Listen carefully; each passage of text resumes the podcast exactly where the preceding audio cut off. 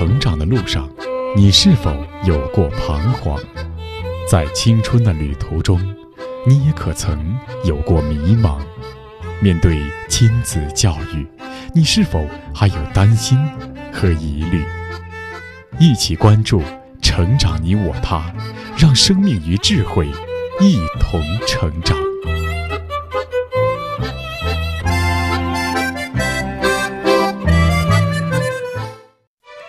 愿生命与智慧一同成长。海内外的各位听友，大家好，欢迎来到《成长你我他》，我是您的朋友钟青。听众朋友，人生的旅途当中，友情是朋友间最美好的情感。年少时期的友情因为纯真而显为珍贵，也是化解成长孤独的良药。不过前两年流行一句话，叫做“友谊的小船说翻就翻”，道出了我们的许多无奈和苦楚。那么，要如何看待少年时期的友情呢？前段时间，我们的节目播出了六零后女作家阮梅的著作《亲爱的女儿》，这是阮梅以书信体的形式与女儿以及同龄的孩子们进行的倾心交谈。在《亲爱的女儿》一书当中，作家阮梅以自己少年时期的几段友情为例，对女儿讲述了她对于友情的理解，为青春期孩子的困惑提供一个化解的途径。那今天的节目呢，我们就一起来聆听《亲爱的女儿》当中的篇章《随缘的友情最美》，播讲时代。随缘的友情最美。亲爱的孩子，你来信说你特别喜欢一个同学，你发自内心的对他好，知道他功课繁忙，没有时间洗衣服，你默默的帮他洗了。看到他无精打采，你给他买来提神健脑的保健品；知道他饿了，就买来零食送给他吃。你真的真的很在乎他，可他在和你好上了不到半年，就远不像当初那样在乎你了，甚至还去交了新的朋友。有一天，你看到了他们从校外回来，路上遇见你，居然不理不睬。你伤心、难过，吃不下饭，睡不着觉。你觉得是他对不住你，是他忘了你对他的好。你期盼着他还能像当初那样与你独好。孩子，看到这里，我禁不住笑了。一个是友情如生命的，与平日里的矜持完全不一样的小女生形象呈现在我的眼前。享受友情的最佳境界是两心相知，可是你这么多的付出，却再也得不到回应，难怪你要难过了。我理解你，只是友情的事，他强求不得，只能随缘。就像我和小时候的伙伴三三，中学时代的同学连雨荣的相遇与分别。三三与我同住一个屋场，在村子里属他和我最要好。就是说，我们家的屋台子和他家的屋台子并排建在一起。从学校回家的路上，望见升起的炊烟，他们俩会同时撒开腿脚跑回家。你端出你的饭菜，我端出我的饭菜，坐在草坪里交换着菜吃。没想过是什么缘由，每次总是我家炒的菜多，我也愿意与他分享。他家有一个长胡子爷爷，长胡子爷爷有一个长杆的水烟袋，我家没有，可我很想摸一摸那杆水烟袋，去找三三商量。三三说：“你追着我跑，抓着了我才给你。”于是。在那个太阳毒辣到能晒脱人一层皮的午后，在铺满稻草和野藤的河坪上，我和三三光着脚板，一圈一圈地叫着、笑着跑。就在我选准最短的路线跑，想着一定会抓住他时，意外发生了，我的右脚一阵撕心裂肺的剧痛。原来他家的野草野藤下面。有半截啤酒瓶，锋利的玻璃尖扎进了我的脚底，我倒在了脚的血泊与我的洞窟之中。看到我哭，三三比我哭的还厉害。从此以后，我想看他们家的食物，三三都会给我，不再以竞跑的游戏定夺。哪怕是那根烟杆，我想什么时候要玩，他都能骗来了给我。不知为什么，在三三家，我从没见过他的父亲母亲，也没见过他的哥哥和姐姐。一次，看着他长长的指甲里面黑黑的泥垢。我学着母亲，摆一把椅子叫他坐下，便拿了家里那把黑叶子剪刀帮他剪，还帮他挑出里面的黑泥巴。那时候没有指甲剪买，帮他剪指甲，我也是冒了极大的风险。谁知道会不会剪到肉里去呢？我一直好担心。既然有风险，那么帮他剪指甲只能成为我和他的秘密。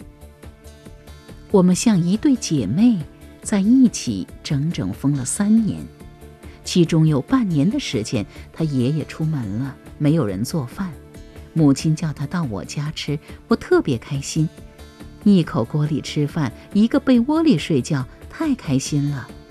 我以为我们会像姐妹，永远不会分开。可是孩子，人生是一次太长久的旅行。哪怕在学校里，也会遇到很多的人，发生很多的事。那些人和事会让我们的友情不再那么专一。不知从什么时候开始，三三不再与我一起回家了，他有了新的同伴。我看见他们经常在一起玩儿，就像你说的，他明明看见了我，也仅是看见了而已，更不像过去那样跑向我。甚至我送给他的菜，他再也不肯多吃。对三三的哀怨，整整有三个月。三个月后，我亦有了新的同伴。我和三三不在一起上学，一起回家。见了面，我只是问他：“回家了呀？”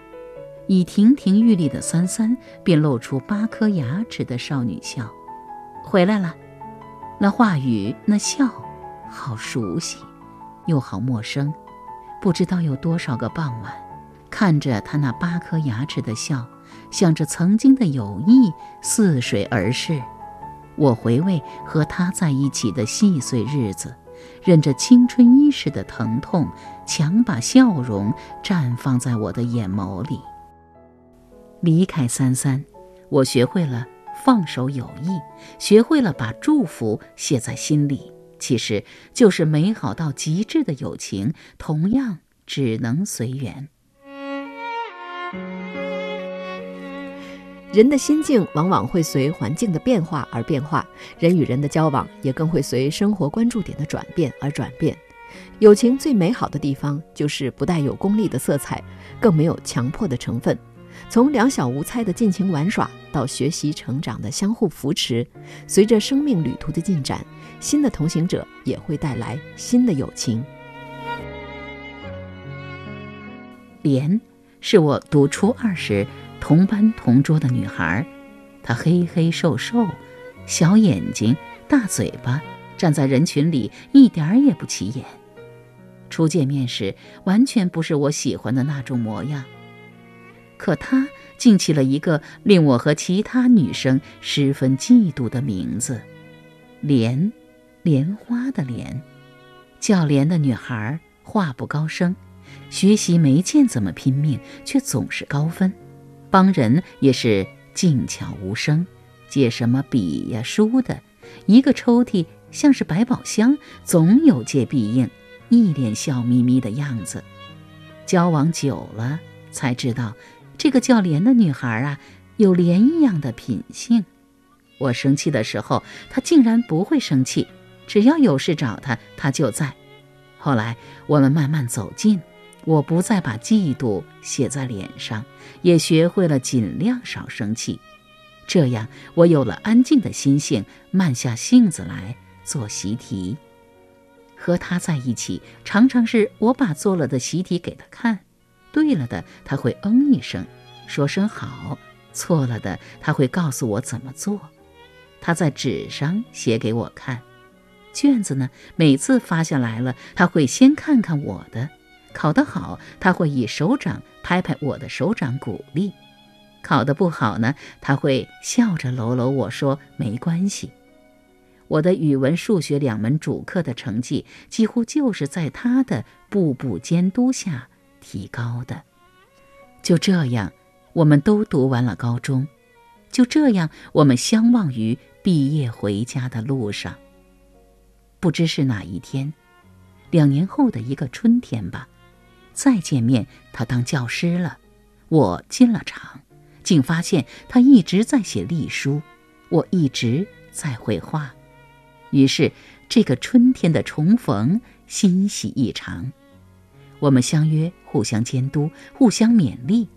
晚上，我约他到我做工的厂里住，给他看我整墙临摹的人体骨骼图，缠着他将隶书一笔一画教我练习。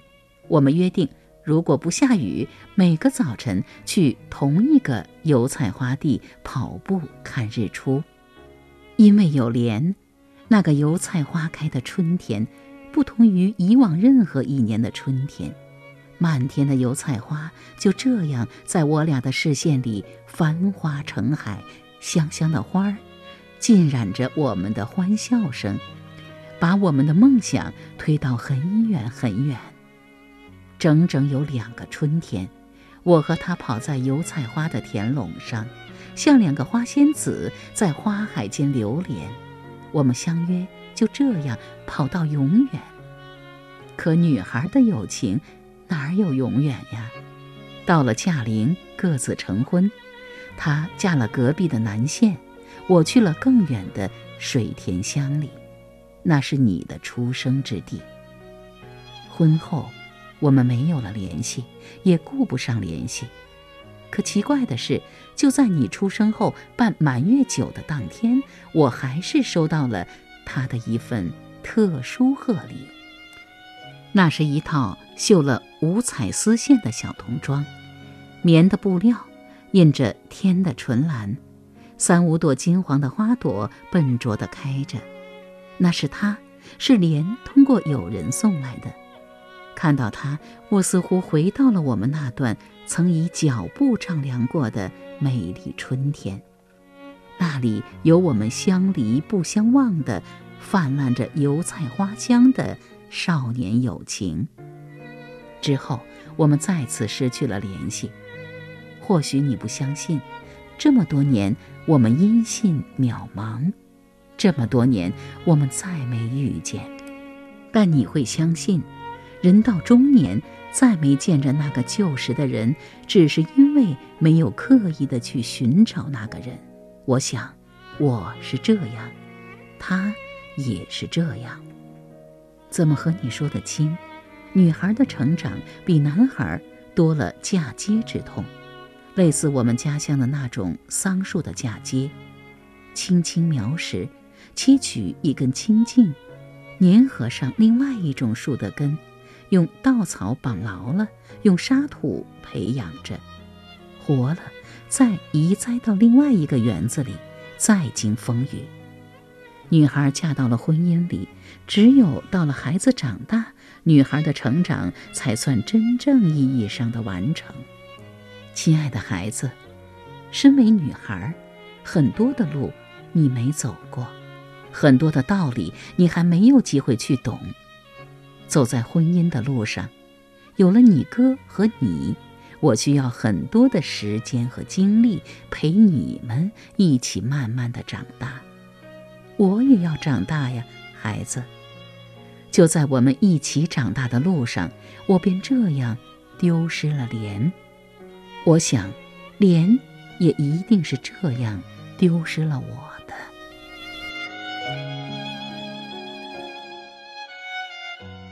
两个天真烂漫的少女一起在油菜花田里奔跑。那个叫莲花的莲的女孩，与少年时期的软梅彼此看见，彼此鼓励，让生活多了欢笑和色彩。当然，就如同春夏秋冬的季节转换，在下一段的生活中，软梅又遇到了另一段友谊，那就是荣芙蓉的荣。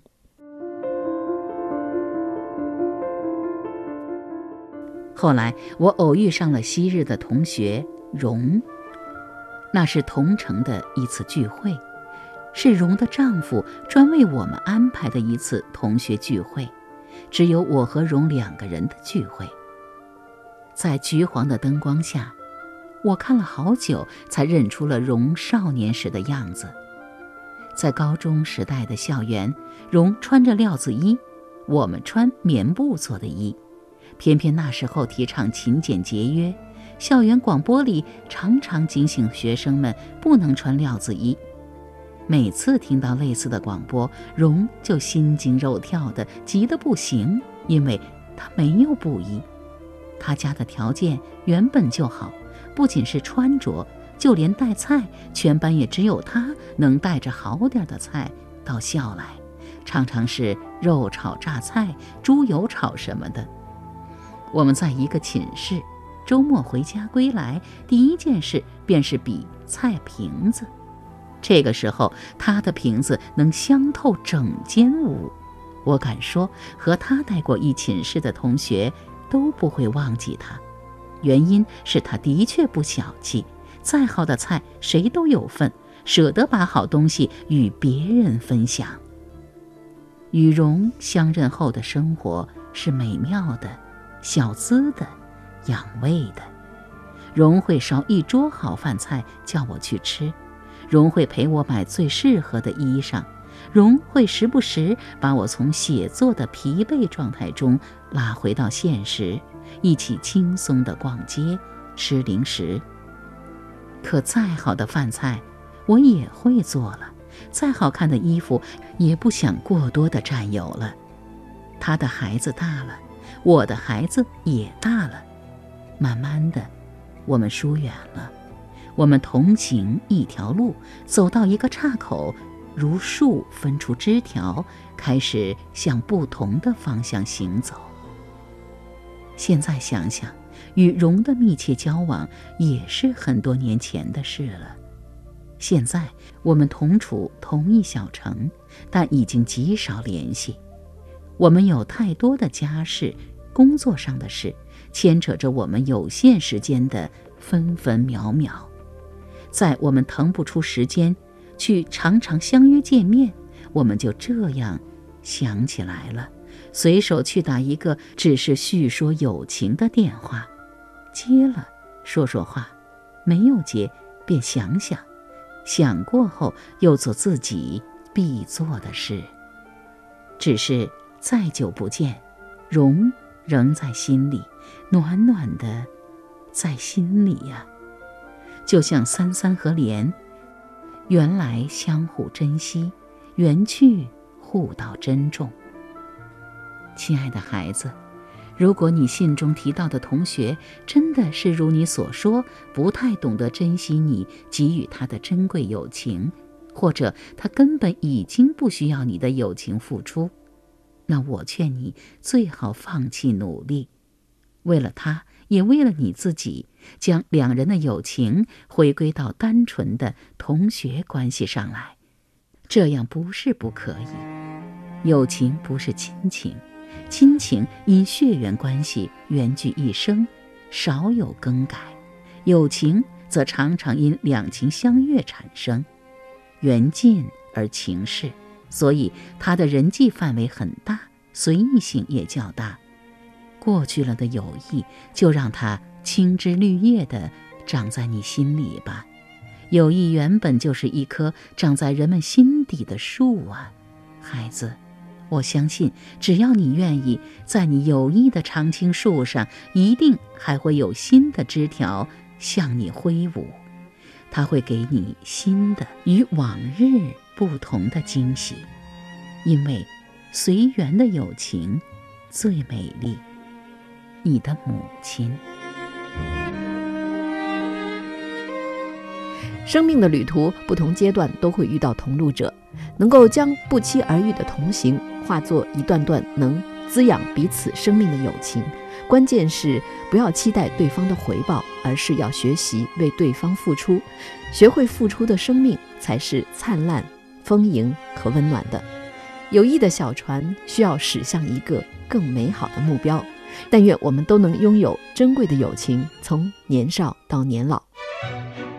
好了，各位听友，以上我们听到的是女作家阮梅的《亲爱的女儿》一书当中的第四篇《随缘的友情最美》。衷心感谢各位的收听，下期节目再会吧。